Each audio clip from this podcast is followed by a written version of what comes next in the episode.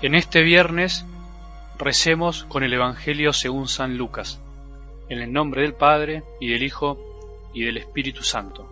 Jesús hizo a sus discípulos esta comparación. Miren lo que sucede con la higuera o con cualquier otro árbol. Cuando comienza a echar brotes ustedes se dan cuenta de que se acerca el verano. Así también, cuando vean que suceden todas estas cosas, sepan que el reino de Dios está cerca. Les aseguro que no pasará esta generación hasta que se cumpla todo esto. El cielo y la tierra pasarán, pero mis palabras no pasarán. Palabra del Señor.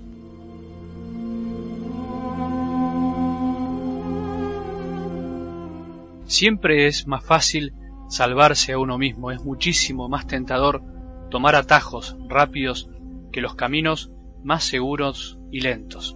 El camino más lindo que es Jesús mismo. Siempre es más fácil bajarse de la cruz que seguir soportando la burla, la tentación de un mundo que no entiende, que en definitiva lo único que nos salva es el amor, pero el amor verdadero, no el amor barato que se compra y se vende por cualquier cosa.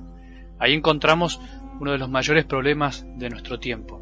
Le llamamos amor a cualquier cosa o usamos la palabra amor para cualquier cosa y no todo lo que hacemos y pensamos es amor verdadero, ese que nos propone Jesús. No nos bajemos de la cruz, no te bajes de la cruz, no pretendamos salvarnos de otra manera. Jesús quiso salvarnos así, permaneciendo en el amor, amando siempre, no dejándose llevar por la moda del mundo que quiere salvarse por sí mismo. Esto cuesta muchísimo, es a veces demasiado contracorriente, pero es lo que nos dará la paz, la verdadera paz del corazón, es lo que nos permitirá ser fecundos, no exitosos, sino ser fecundos, algo muy distinto. Jesús no fue exitoso, sino que fue fecundo. El cielo y la tierra pasarán, dice la palabra de hoy. Todo lo que tenemos a nuestro alrededor, si miramos ahora, todo va a pasar, todo va cambiando, todo tiene su principio y su final. Nuestra propia vida también, aunque sabemos que nuestra alma es inmortal, y como todo lo que tenemos a nuestro alrededor pasará, tenemos que aprender a ponerlo en su lugar. En estos días como es el final del año litúrgico de la Iglesia, venimos meditando los tiempos finales, cuando Jesús anunció su segunda venida.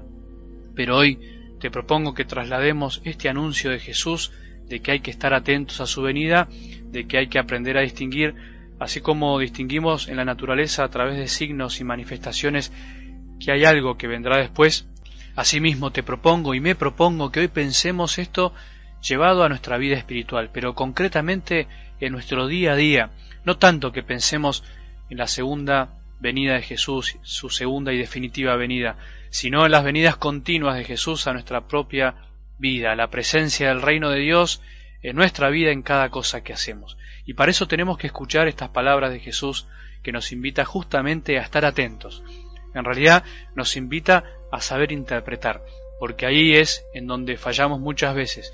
Nos cuesta muchísimo interpretar que detrás de lo que vemos y hacemos, de lo que nos pasa, de lo que se nos manifiesta, de las personas, de las situaciones, de todo, tanto de lo bueno como de lo malo, tenemos que aprender a ver ahí, detrás de todo eso, la bondad de las cosas, la manifestación de Dios a través de los acontecimientos, así como a través de la cruz, Jesús no bajándose de la cruz, nosotros aprendemos a ver el amor que Él nos tiene, también tenemos que aprender a ver incluso en las situaciones difíciles de nuestra vida la presencia de Dios, porque tenemos una gran capacidad para ver lo malo, tenemos una gran capacidad para juzgar las cosas malas, incluso para etiquetar situaciones y personas, juzgar, prejuzgar y sacar conclusiones de cosas que vemos, de situaciones que nos han pasado y muchas veces somos muy implacables en mostrar las cosas malas de los demás. Pero, ¿por qué no aprendemos a ver lo bueno?